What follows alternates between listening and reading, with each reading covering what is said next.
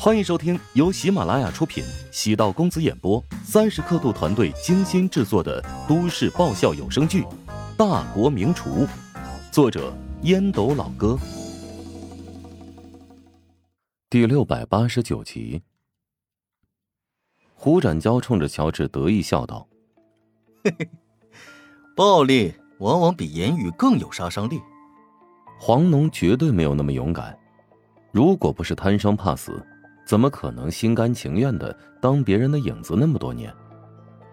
软硬兼施之下，黄农的心态终于崩溃。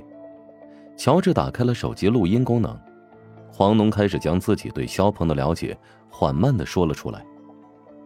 乔治和胡展娇偶尔对视一眼，果然企业家在扩张的过程中存在太多的黑幕。不出意外，黄农说出来的只是冰山一角。如果真正深入调查，肖鹏绝对有更多不为人知的丑恶行径。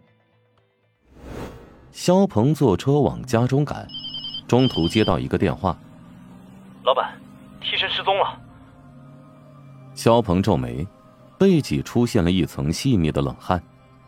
我刚还给他打了电话。我们在楼下等待了十分钟，然后前往办公室寻找，发现他并不在。然后我们调查了那个楼层的监控。他进入卫生间之后就再也没有出来了，期间有维修电梯的工人进出，怀疑是被他们掠走了。赶紧追踪电梯工人。肖鹏心中警惕，怀疑是绑票勒索，替身存在的意义，不正是如此吗？我们也已经跟电梯商沟通过了，他们今天并没有安排工人进行电梯维护，而那辆车是其他电梯公司的车辆。我们追查车辆时，最终锁定了一家公司。什么公司？智交调查咨询有限公司，法人代表叫胡展交。公司去年年底开业，旗下有数名律师，为企业提供法律及商业情报服务。可恶，难道是竞争对手雇佣的？你赶紧与对方联系，我愿意支付双倍的价格购买他们现在掌握的一切消息。结果比想象中要糟糕，左眼从昨晚开始狂跳不已，总觉得会有事情发生。谁能想到？是替身出现了问题。嗯，好的，我这就联络对方。坐在后排，心神不安。替身跟随自己多年，难以避免接触到一些自己的秘密，一直安排人监视替身，从来没有出现过差池。谁能想到会遇到这样的事情？如果单纯的敲诈勒索反而简单了，就怕问题更严重。快到家中。肖鹏接到属下汇报，智交公司那边拒绝沟通，感觉更不好了。关键这件事见不得光，还报不了警。抵达家中，妻子阴丽面沉如水，将一堆照片摔在他的脸上。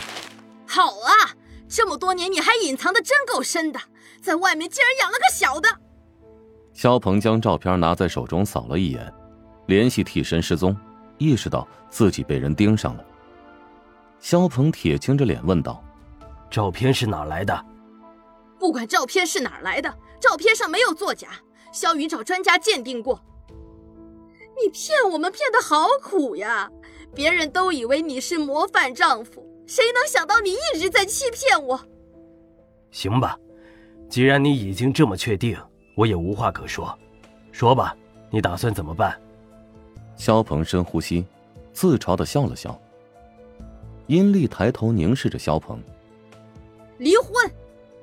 我会让律师跟你联系，关于财产分割，我会给你一个合适的安排。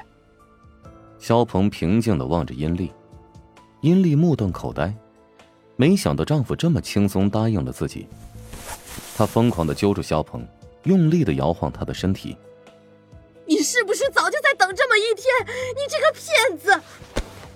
肖鹏用力将胳膊一甩，叹道：“如果你足够聪明，对此事睁一只眼闭一只眼，我们原本可以相安无事，继续当模范夫妻。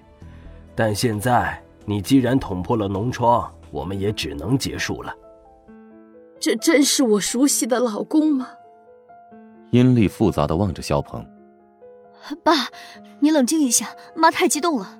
你们在一起这么多年，难道就这么结束了吗？是我宠坏了他，要什么给什么，却忘记没有我的话，他什么也不是。如果想继续过下去，就给我好好忍着；如果想要离婚，我可以满足。阴丽仿佛被抽去了所有力气，瘫软在地，整个人跌坐在地上，无法起身。萧云赶紧冲过去扶起了阴丽，鼓励道：“妈，你不能就这么倒下去，你要坚强起来，战胜那个狐狸精啊！”嘴上这么说，但内心没有一点信心。阴丽这么多年被养成了贵太太，根本没有一点自食其力的能力，没有了萧鹏。他什么都不是。肖鹏心情抑郁，总觉得被人给算计了。正准备出门，迎面停下了一辆车，从后排走下另一个肖鹏。乔治让肖鹏直接带着他们来到肖宅。保安见到肖鹏，自然直接放人。真正的肖鹏面色大惊，除了私人场合，他俩是不能碰面的。替身黄农身边。站着三个年轻人，目光都落在自己的身上，没有任何惊讶。萧云这时也从屋内追出来，想要跟萧鹏沟通几句，但却被眼前的画面震撼到了。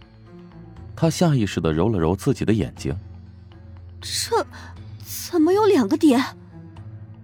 两人穿的衣服一模一样，只是有一个头发乱糟糟的，脸上似乎被打过，有些红肿。至于乔治站在父亲的身边，他看到了自己没有任何表情。肖鹏压低声音怒斥：“你疯了吧？为什么会来这里？”我想问你一件事：我的妻子和女儿是不是并没有死？我当年的罪名也并非是杀人，只是伤人而已。这里不适合讨论此事，我们到其他地方沟通此事。你是另外一个我，我们是一体的。爸，究竟是怎么一回事？萧云恢复理智，他隐约嗅到了阴谋的味道。萧鹏冷声吩咐道：“跟你没关，赶紧进屋。”萧先生，此事跟你女儿还真有关系。如果不是因为你女儿，我也不会调查你的事情，更不会牵扯出二十多年前的一个刑事案件。乔治跨了一步，站在黄龙的身前。肖鹏复杂的扫视乔治：“你是谁？”“哼，我叫乔治，是你女婿的情敌，他的前女友是我的媳妇儿。之前我们遇到的几次公关危机，也是你暗中设下的圈套吧？”“肖先生，你搞错了，前因后果，公关危机是你们集团本来就存在的问题。”只不过呢，被人发现了而已，不存在圈套。其次，你和黄龙之间的恩怨，也是你一手促成的，我们只是将此事给挖出来了而已。本集播讲完毕，感谢您的收听。如果喜欢本书，请订阅并关注主播。喜马拉雅铁三角将为你带来更多精彩内容。